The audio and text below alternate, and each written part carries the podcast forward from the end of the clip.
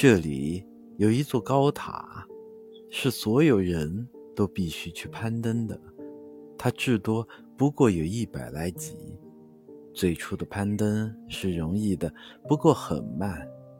攀登本身没有任何的困难，而在每一级上，从塔上的瞭望孔望见的景致足够赏心悦目。每一件事情都是新的，无论近处或远处的事物都会使你的目光依恋流连。而且张望前景，还有那么多的事物。往上走，攀登越困难了。通常是一个人一年登上一级。当他走完十级，登上一个新的平台后，对他的祝贺也就更加的热烈了一些。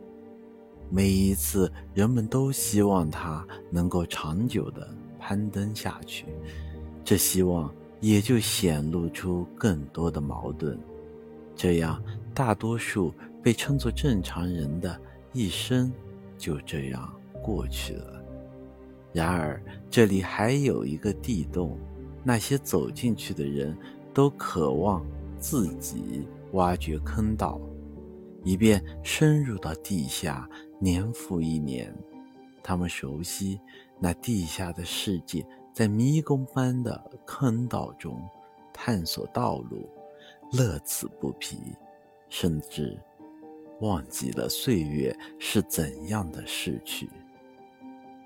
这就是他们的一生，他们从事向思想深处发掘的劳动和探索，忘记了现实的各种事情。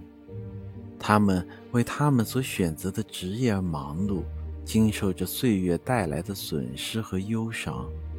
当死神临近时，他们会像阿基米德在临死前那样提出请求：“不要弄乱了我的画圈。”对于那些在一生中永远感到渴望的人，渴望征服的人，人生就是这样，专注于获取更多的领地，得到更多宽阔的视野。更充分的经验，他们是不知足的、不可测的、强有力的。他们保持着青年的全部特征：爱冒险、爱生活、爱争斗，精力充沛，头脑活跃。无论他们多么年老，到死也是年轻的，好像鲑鱼迎着激流。他们天赋的本性，就是。迎向岁月的激流。